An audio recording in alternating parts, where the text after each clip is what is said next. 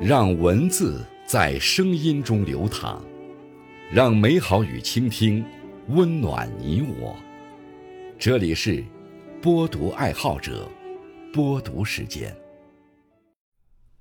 各位好，今天为大家推荐和分享的文章是《心灵驿站》，高素田，作者蒋四八，感谢蒋毅先生的推荐。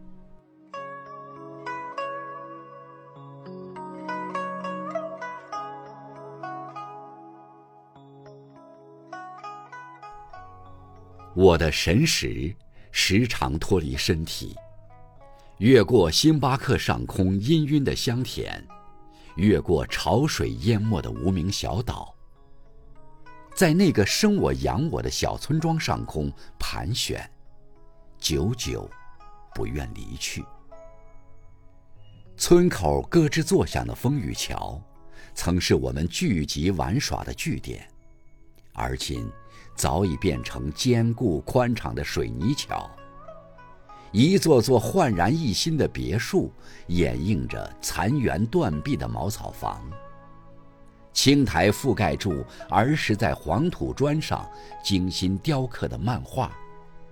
横穿整个村庄的小小河，依然静静流淌，只是不见了火焰鱼的身影。斑驳的影壁前，乳燕在咿呀学语。小燕子，穿花衣，年年春天来这里。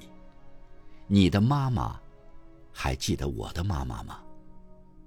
姐姐，你躲在了哪个角落？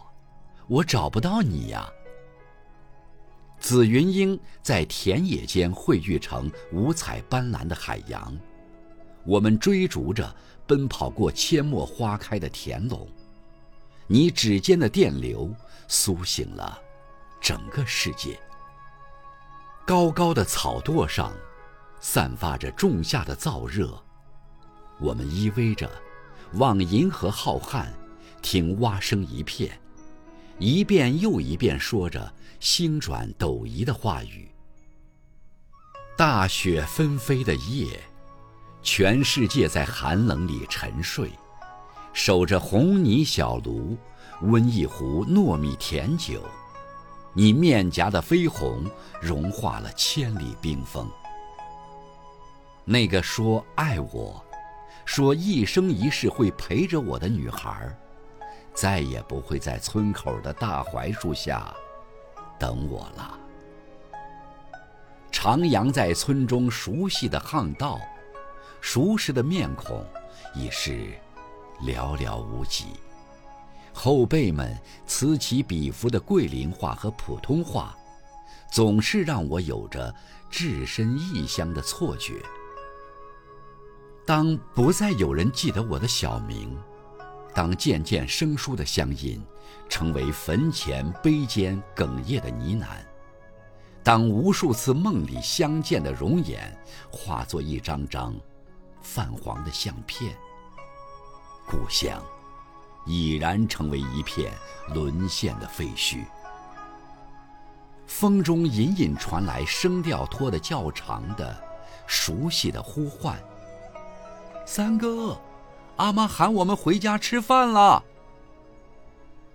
高素田，高素田，难道我已不再是你的归人，只是？匆匆的过客，我无处安放的乡愁啊，是一株日渐茂盛的爬山虎，在新房里蔓延成灾，遮住了日月，屏蔽了风雨。把乡愁折成一张地图，装进背囊，我转身，走向未知的远方。一如十九岁那年的夏天，风筝飞向明媚的蓝天，期盼在他乡寻找一隅，展露欢颜。